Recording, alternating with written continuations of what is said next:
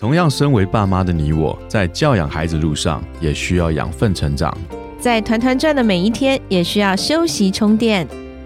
嗨，我是超爸 Eric，我是超妈 Kelly，欢迎来到平凡爸妈很 super，让我们成为你的超级学伴，共同用爱与孩子一起发光。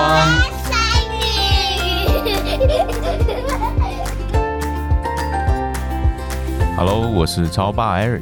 嗨，我是超妈 Kelly。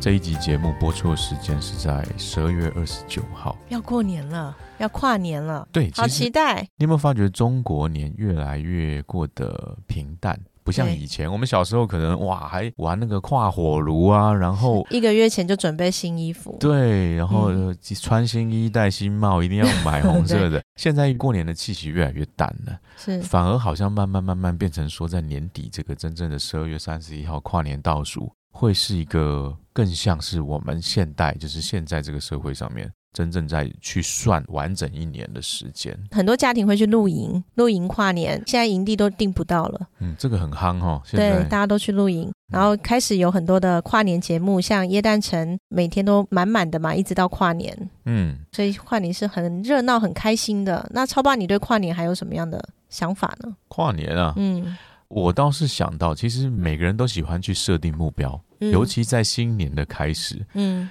虎头蛇尾的人，就是新年设定目标之后，过到一半就忘了，反正这个东西也执行不了啊，那就反正就算了，过去了也不提。我反而觉得到了年底这个时间点，很需要去回顾我这一整年。当然，你首先设定的目标要去看，嗯甚至于说这一年当中有什么新的看见。我觉得哦，人不要说到了一个年纪之后，很多爸爸妈妈到了小孩子生出来就觉得好了，我的人生，我曾经讲过这个东西，我的人生过完了，接下来就是准备过你的人生了。你们爸爸之前都是这样谈话的妈吗？妈们很多妈妈们，然后嗯就是关注通通放到孩子身那上，倒是，等到孩子出嫁了，或者是啊出去成人的那一天开始，空巢期就发生了。是，很多妈妈们就很容易一下子空了，就发觉哎生活不下去了。嗯，找不到目标了。我们其实不要停止生活，要不停的持续学习。所以在一年的过程中，可能看到一些新的事物啊，我觉得是有一些触动的时候，自己就把它记录下来，成为是我今年当中的一个过程。嗯而到了年底，是很好的去数算这个过程给我这个人造成了什么样子的改变，什么样子的变化。今年最大的改变是什么？我开始录 podcast，我们成为 podcaster。自己都不知道怎么会往这个方向走进来。是，而且你走的蛮好的。我每次人家跟我分享，我有听你们节目哎，然后就每次听到好像都是超霸主讲的那一集，人家说这个，我真的觉得他是在跟我开玩笑、在欸。鼓励你。对，我觉得是鼓励我、欸，因为其实很多节目主讲的是我的，非常的少嘛。我们也知道，越来越多，越来越多。有吗？有从第一集就是你主讲，然后到最近，其实最近有一集收听率很高的是讲霸凌的，那个也是你主讲。OK，那我发现明年要你主讲的多一点，我们的收听率就可以一直持续一直高下去。我主讲纯粹那是因为这件事情发生在我身上，而我对很于我对于那件事情又特别的有一些感觉、感触。嗯，所以当然，我觉得很多时候啊，你说好的东西、正确的东西，我们需要把它说出来。因为其实现在社群新媒体、媒体这样子，你会看到的所有的东西都是比较比较多负面啦，也有很多众取宠的。其实也有很多人很努力的在传递一些正面的影响力，嗯，包括我们，你看这一年来，我们访问了很多来宾，还记得志恒老师吗？记得其实你看他在 FB 上说，他二零二四年、二零二四哦的所有的行程都约满了，不要再预约了，我要预约到二零二五我。说志恒老师，怎么没有人来跟超爸、超妈约？你？也太嚣张了吧！你现在才二零二三，你就说哦，二零二四全满。不过那是真的，哦对他嗯，志恒老师真的是默默的，他都到学校里面去啊，去影响父母跟孩子。当然也有我们采访过欧阳立中老师，我看很多人留言都会说，哎，那是成为他人生的很好的一个陪伴跟方向。好像每一次有一些快要放弃某一些事情的时候，然后欧阳立中老师的一些 podcast 内容或什么又激励到他。所以其实有很多，包括雷老师，他们都很努力的想要带一些正面的东西给到这个社会。那所以在这一年来讲，我觉得对于我们超爸超妈最大的收获是，自从我们录 podcast 节目之后，我们自己成长了很多。这我们在第五十集的时候分享过。那今天呢，我想透过在年末的时候呢，再一次的去把一个很重要的议题拿出来讲，就是亲子的部分，就是孩子，因为这是我们节目的主轴。我们除了夫妻关系、家庭之外，其实更多的时候，我们要重视到孩子他们现在的状态。我们有时候会忽略孩子他现在的心理状态，因为他可能外面呈现出来的是跟他内心不太一样的事情，其实我们会忽略掉。那你看，像今年也发生了很多蛮令人惋惜的事情，除了霸凌之外，有一些啦，孩子他们可能想要去结束自己的生命啦，或者是他们有一些很负面，觉得自己很低落、很没有价值的。其实我们也常常遇到这样子的一个案例，或者是实际的状况。那我我想透过在年末再一次的把孩子这件事情拿出来讲。因为为什么？我前几天去参加一个活动，然后在那个活动当中，我有机会讲故事。不要这样看我，对故事妈妈，对我从 故事阿姨、故事妈妈、故事妈妈、故事姐姐，不要讲阿姨好吗？故事姐姐、故事妈妈的身份又回来了。就是我很喜欢、很喜欢跟小朋友讲故事，因为透过故事里面，你可以引导孩子去，哎，好像跟他们有一些共鸣。所以那一天呢，我就讲了一个绘本叫《坏心情》，现场都是一二年级、低年级的孩子。刚好那个坏心情里面的作者都是动物嘛，主角是一只獾啊，叫欢欢，他会欢动物叫欢。生气的时候会 欢。如果大家不知道欢是什么，可以 Google 一下。那他心情一早起床就是心情很不好，就是会欢就对。对，欢欢啊嘞，他心情不好，然后他就对他所有身边的动物们都讲话很粗暴，啊，就滚开，走开，然后这样。因为他心情不好，他原来想说我在家就好了，我不要出去嘛。可是他后来又觉得不行，我要让大家知道我心情不好啊。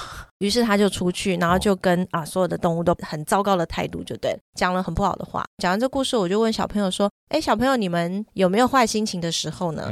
啊，心情不好的时候，几乎所有小朋友都说有有有有，而且那一天又是星期一。”他就说：“对对，说我心情不好。”我就说：“哎，什么原因会心情不好呢？”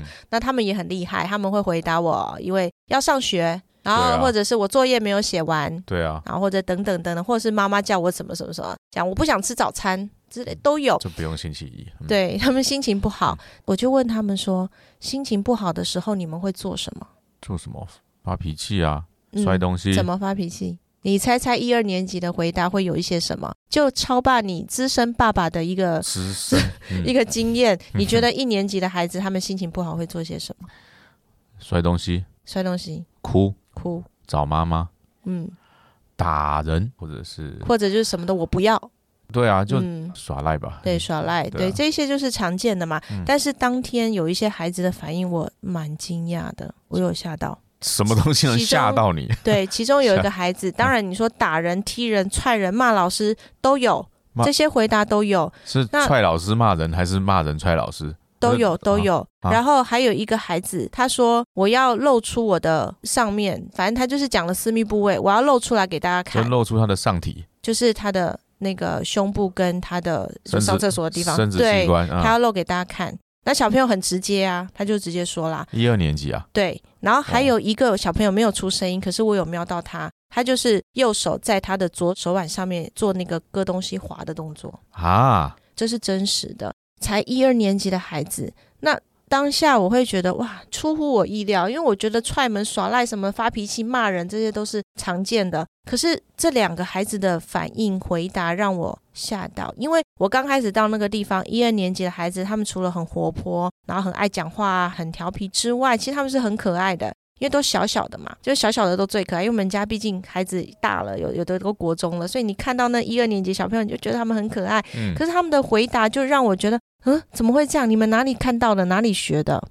很让我惊讶哎！你讲到这个东西哈，其实我有几次去接我们家老三的时候，中午嘛，在那个时间就是一二年级放学的时间，我就有看到其中一个安亲班的一个学生，应该导师要来接嘛。那他们那个安亲班大概人数也比较多，就几个人就正好聚集在我前面。然后一些小孩子很可爱啊，出来聊天啊。然后其其中就有一个男孩子，我不知道你讲的是不是男孩子，我不知道。就是出来一个男孩子，他的状况也看起来很可爱，真的很可爱，白白净净的。但是他的眼神就是说不出来一个感觉。他手上就拿了一支很长很长的。笔芯，嗯，只有笔芯的那一种笔芯，但是前面是尖尖的。他就这样拿着那根笔芯就出来，然后就是开始对着他周围安静班的同学，就是慢慢的走过去，这样子尖的那一头对着。然后有一些男孩子看他说啊，你走开，你走开，对不对？然后那些女生就说你不要理他就好了。就有很成熟的小女生说你不要理他，你不要跟他讲话，不要管他。然后是没错，那个小女孩说的没错，然后他就没有继续往前，他就这样子，然后就开始找下一个目标。好可怕，很奇怪，我当时真的觉得这是小学生呢。嗯然后他就拿了，后来就发觉没有人理他，就大家都不理他了。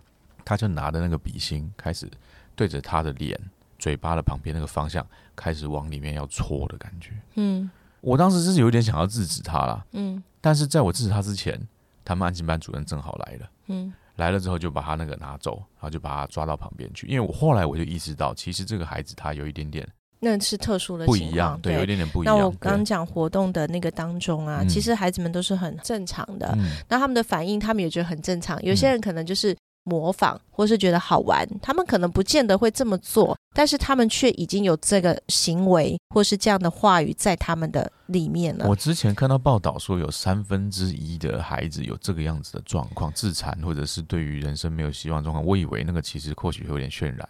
嗯，所以我说我们父母其实不知道，因为你看我如果没有在那个活动里面看到这些孩子的反应，我一直不会觉得说，我觉得那可能是一个特殊状况，但其实他在那个活动里面去反馈出来，我觉得他不是一个特殊状况，他可能会变成一个常态，就是大家都知道哦可以这么做，只是我选择要不要的问题而已。所以当下我就跟孩子有一些互动嘛，因为我们故事讲完了，一定都会跟孩子问一些问题，引导他们。我不会跟他说哦，你这样做不可以，会怎么样怎么样哦，因为孩子他可能就是听，我们都知道，有时候你用嘴巴去跟他讲，你不可以这样，不可以那样，其实他最多就是以后不要在你面前呈现出来，可是他内心还是这样想的，都有可能。嗯，所以你你也不是他的家长，你也不是他老师，你可能就是在他的生命中，你只会出现过一次的一个人而已。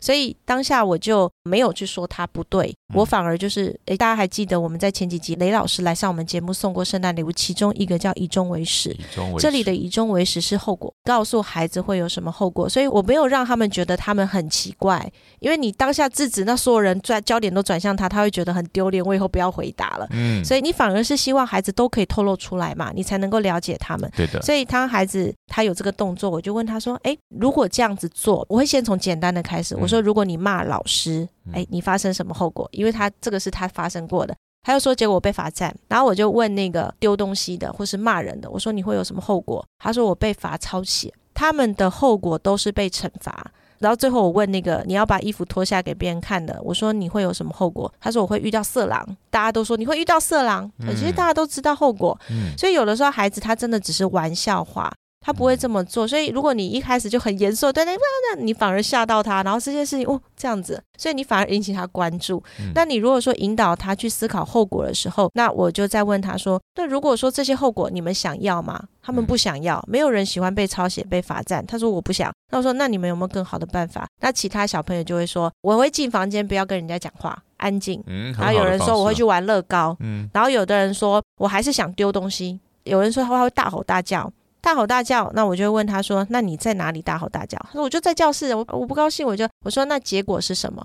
我会被老师罚，被老师骂，所以我说那你下次要不要换一个地方？好，就就要引导，所以透过这样的引导，我觉得在孩子里面，其实你让他去开始知道说，哦，原来我是可以被接受有坏心情。那坏心情之后，我也应该要有一个发泄的管道，而这个发泄有更好的办法，或者是如果怎么样，我去承担那个后果。所以我觉得，在我们 podcast 节目里面的每一集，我们所分享的东西，有的时候它可能信息量不是这么多，但其实它都是真的非常真实，在我们的生活当中。那透过上次去参加这个活动，孩子们的反应以及跟他们的互动，我就觉得其实孩子是懂的。现在的孩子他比我们那个时候是成熟的多的，所以当你们跟他讲的时候，你看他那个动作，他去划手的这个动作，他不晓得是哪里看的，哪里学的，我们不知道，但我们也不会去探究，那时间很短。可是至少他知道，哦，原来还有更好的方法，或是这样的以后会有什么样的后果。我觉得这是很重要的。嗯那我们父母亲其实在家里面也可以常常跟孩子，我们在跟他们做一些一起互动的时候，你可以跟他讲讲故事啊，或你应该跟他聊天，或是出去一起运动，一起做什么时候，其实真的可以多跟孩子做沟通。